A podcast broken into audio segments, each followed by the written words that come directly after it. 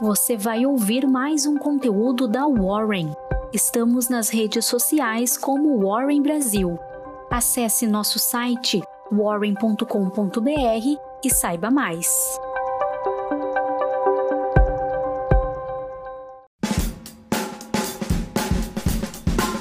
Muito bom dia, eu sou a Jéssica, analista de redes sociais aqui da Warren, e sou eu que vou trazer as informações da Warren Call para o dia de hoje, sexta-feira, dia 18 de março.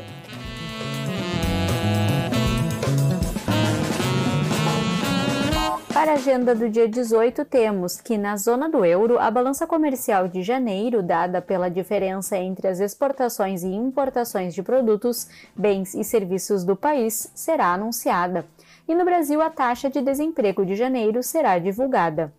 Puxada pela Vale, com a alta do minério de ferro e acompanhando as bolsas americanas, o Ibovespa encerrou o pregão em 113 mil pontos, uma alta de 1,77%, acompanhando as bolsas americanas.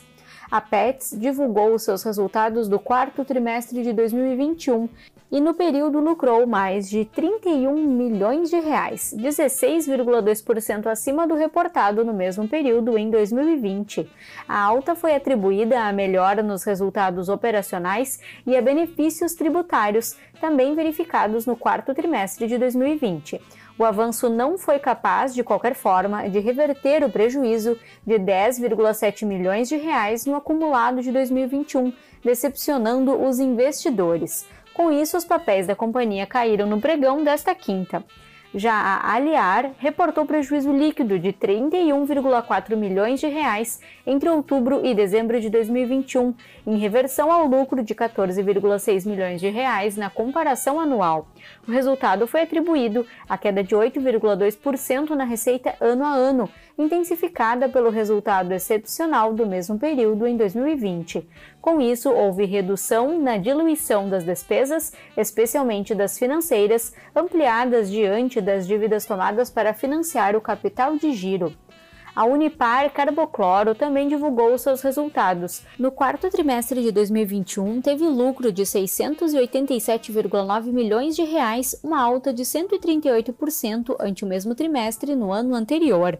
O avanço, de todo modo, foi impactado por fatores não recorrentes, como o ajuste de 448 milhões de reais no preço da compra da Unipar e do ganho de 13,7 milhões de reais com reconhecimento de créditos tributários.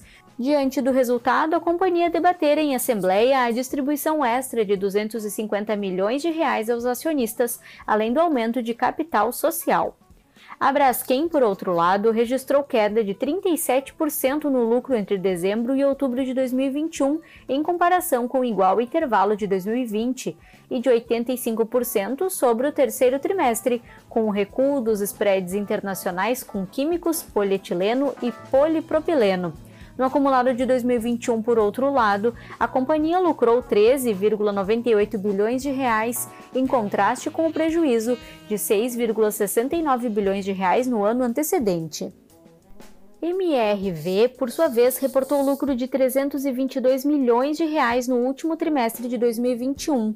O resultado, 64% acima do registrado entre outubro e dezembro do ano precedente, foi atribuído à alta na receita, resultante, sobretudo, do crescimento das vendas líquidas em VGV, o somatório do valor hipotético de venda de todas as unidades do empreendimento. Os papéis da companhia, porém, recuaram com a contração das margens do trimestre. Com o avanço das negociações entre Rússia e Ucrânia e os investidores avaliando bem a elevação da taxa de juros pelo Federal Reserve, Wall Street seguiu em alta. S&P 500 e Nasdaq encerraram o pregão subindo 1,23% e 1,33% respectivamente. Em território de correção, com a elevação da taxa Selic abaixo das especulações mais alarmistas, os juros futuros recuaram nesta quinta.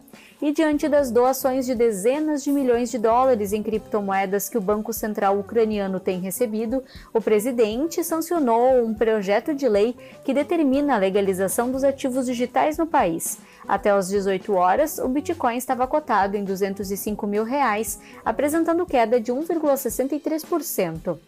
Com a alta da taxa Selic aumentando o fluxo de capital estrangeiro para o Brasil, o dólar teve queda de 1,16%, fechando o dia a R$ 5,03.